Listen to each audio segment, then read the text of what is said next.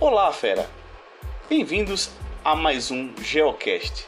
Sou o professor Rodrigues e hoje vamos falar sobre a ONU e o sistema internacional.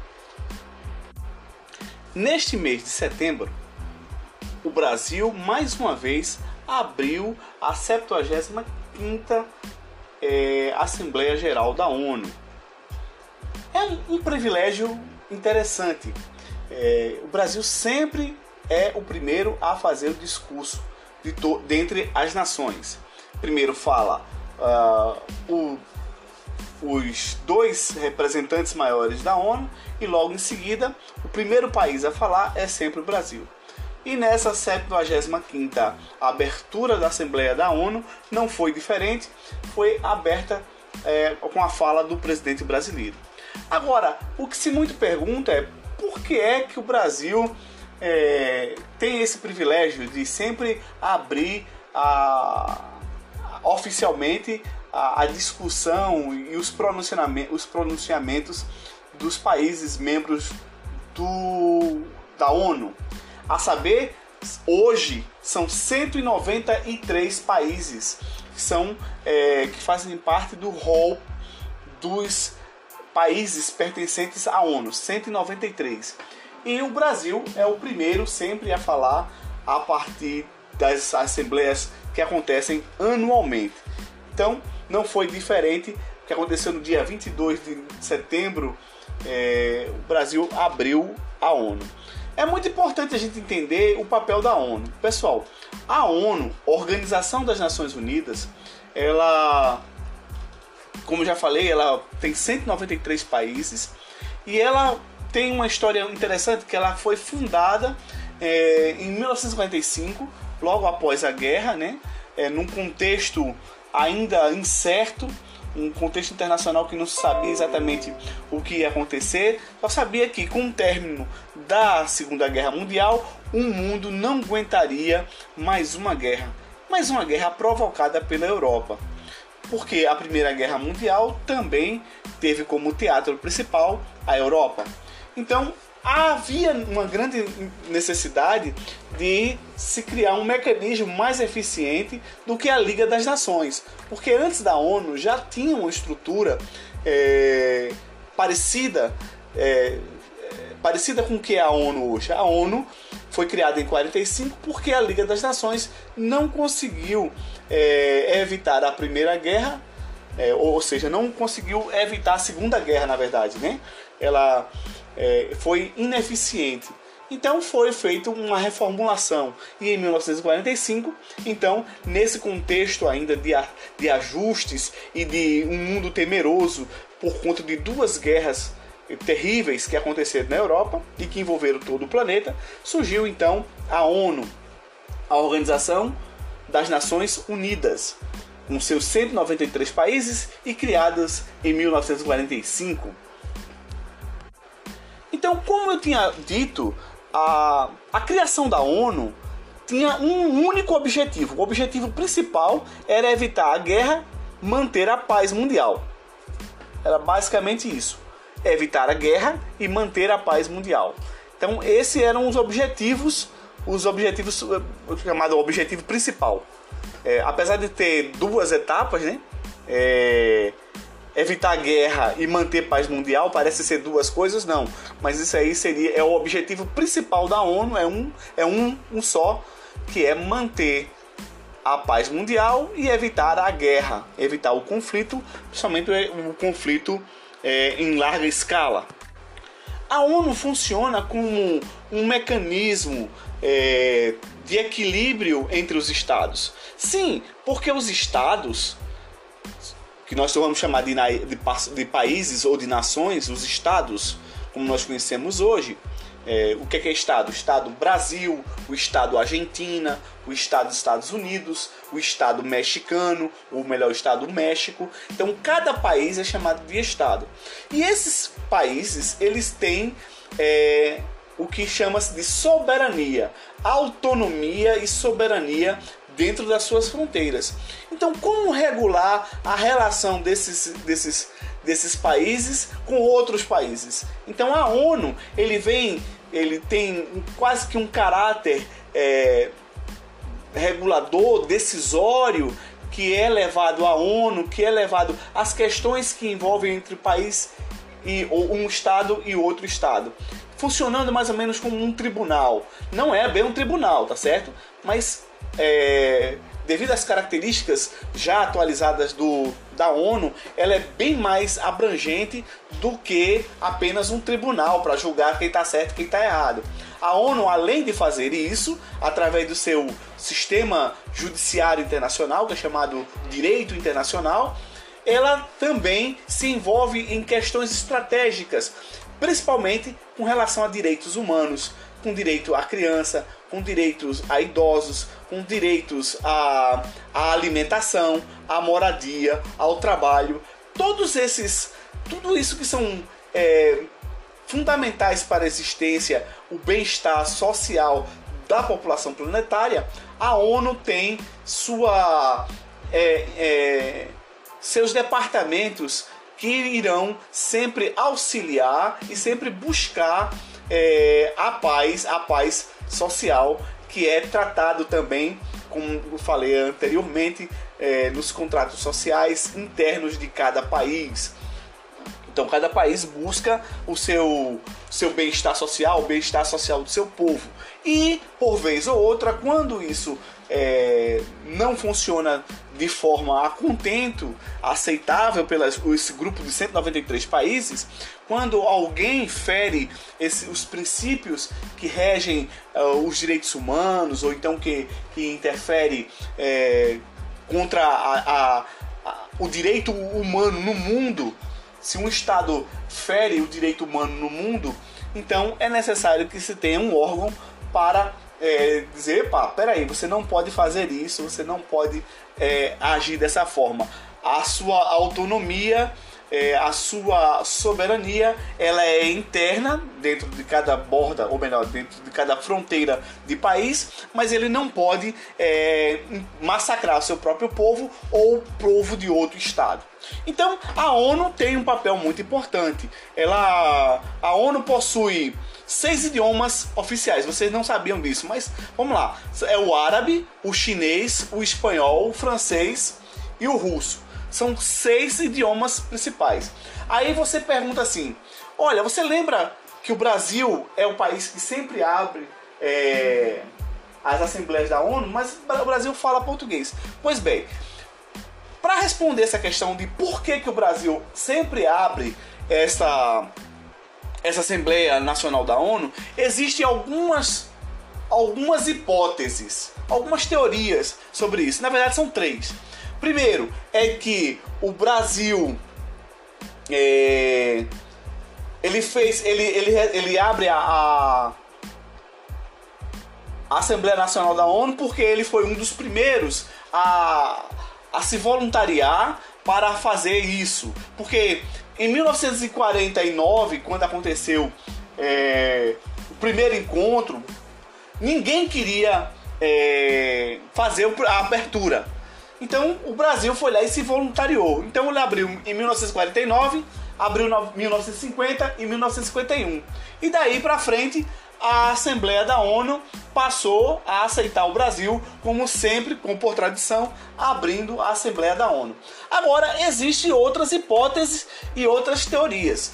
Fala ainda sobre um diplomata brasileiro chamado Oswaldo Aranha, que tinha tido um papel muito importante e decisivo para a questão da, da, da criação do Estado de Israel.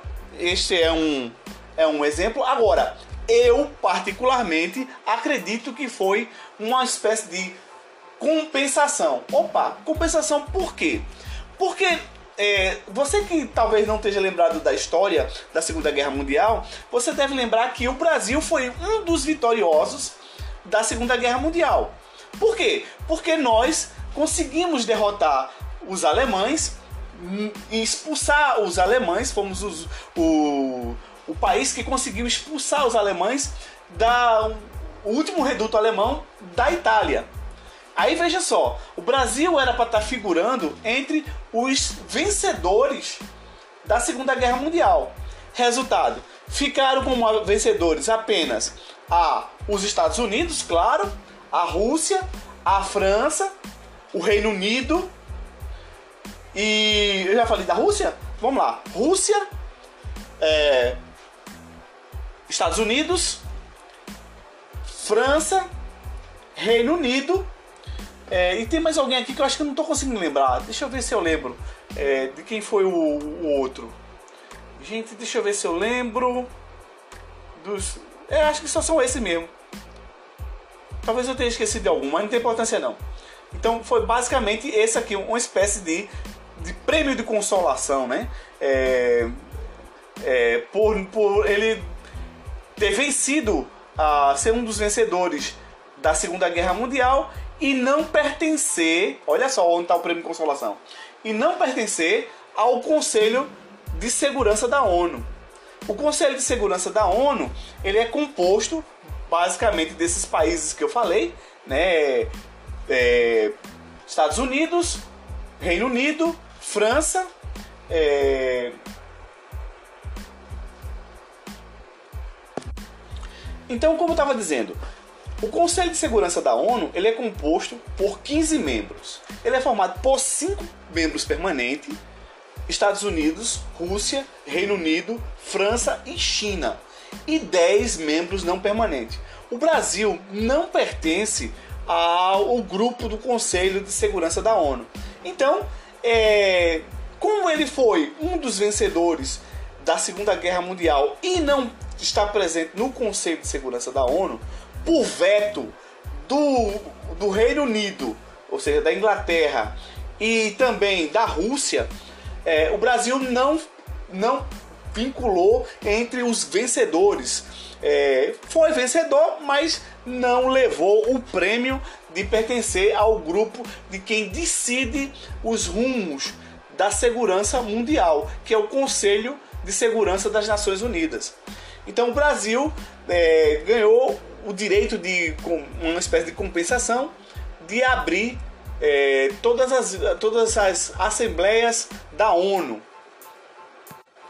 E aí, na a questão de um pouco da história da ONU, é, ela vai ocorrer assim: após o, o término da Segunda Guerra Mundial, em 1945, na cidade de São Francisco, nos Estados Unidos, 50 países assinaram um documento que estabeleceu os princípios do organismo chamada a Carta da ONU. Esses 50 países são considerados os fundadores da ONU e o Brasil está entre eles. Em outubro de 45, com a ratificação da Carta, era criada oficialmente é, o dia sempre o, dia 24 de outubro é, ficou conhecido como o Dia da ONU, né? E esse dia foi o dia justamente da assinatura. A ONU possui seis idiomas, como eu tinha falado, seis idiomas oficiais: o árabe, o chinês, o espanhol, o francês, inglês e russo. E apresenta uma estrutura com sete órgãos principais. Vocês estão lembrados que eu falei que eles sempre estão é, se relacionando com os direitos humanos e com através de suas das suas organizações, de suas estruturas. Então a estrutura da ONU, ela tem a Assembleia Geral, o chamado Conselho de Tutela, o Conselho de Segurança, o Conselho Econômico e Social, o Secretariado, o Tribunal Internacional de Justiça, esse sim funciona como um tribunal realmente de um juiz normalmente destinado a julgar crime de guerra, e tem o Tribunal Penal Internacional, que este é o que vai julgar o crime de guerra. O primeiro que eu falei, o Tribunal é, Internacional de Justiça, ele lida com questões de fronteira, questões de direito, questão de criação e aceitação do país. Então, a parte toda a parte legal é criada pelo Conselho Internacional de Justiça. Já o Conselho, ou melhor, o Tribunal Penal Internacional, ele lida com crimes de guerra. Então, é Tribunal Penal Internacional, é, lida com crimes de guerra. Crimes de guerra e também é, atentados aos direitos humanos. Então, quando um determinado governo ele é acusado de praticar é, ou de violar é, gravemente os direitos humanos, é para o Tribunal Penal Internacional, que é remetido é, que é remetido a queixa contra aquele governante ou aqueles governantes que infringiram os direitos humanos, cometeram alguma atrocidade. Na verdade, é muito importante esse tribunal é, penal internacional porque eles são reconhecidos historicamente por terem julgados os nazistas é, que eram os oficiais, soldados é, que mantinham campos de concentração e que cometiam atrocidade contra judeus e contra pessoas que não eram é, considerados é, cidadãos, seres humanos de primeira classe.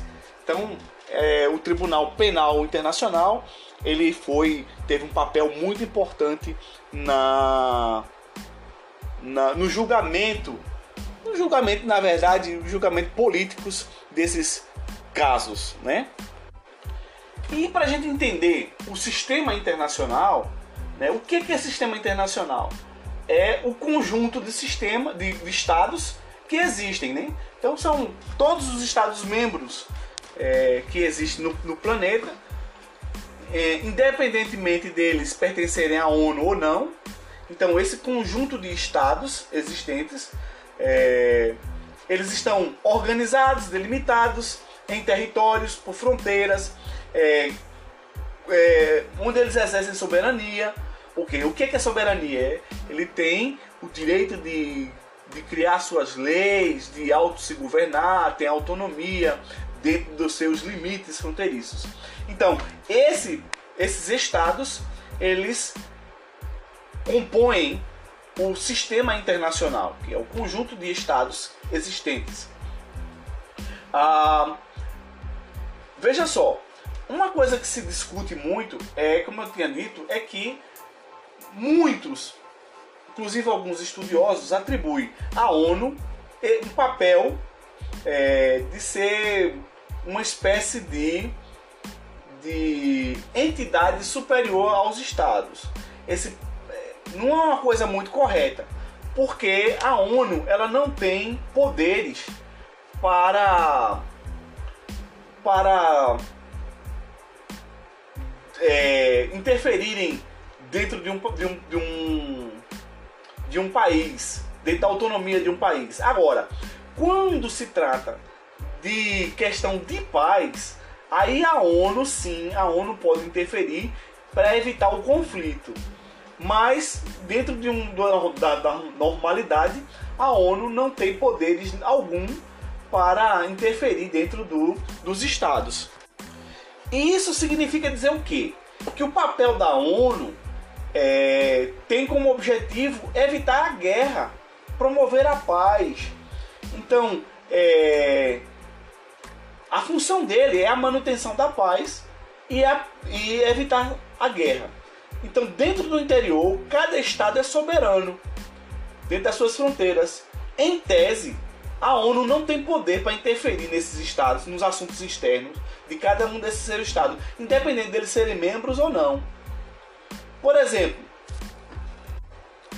a ONU, ela não exerce, ela não é uma soberana mundial. Ela não exerce o poder de soberania sobre as nações.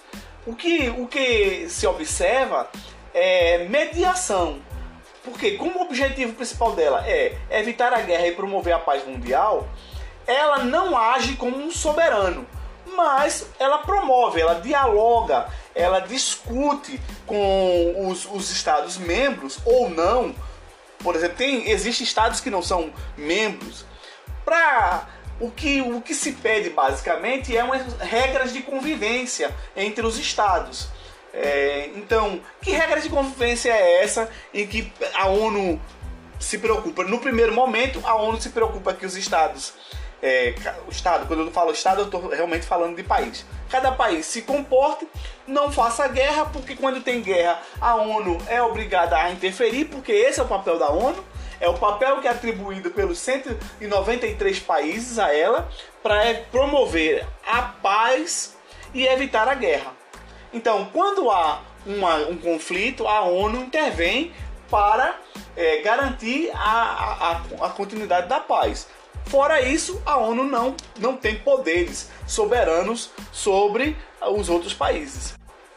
Então, pessoal, este é um breve é, intervalo, né? Um breve intervalo que a gente falou sobre a ONU e sobre o sistema internacional, o sistema que, é, que compõe é, a Organização das Nações Unidas. Fiquem com Deus e até a próxima. Bye!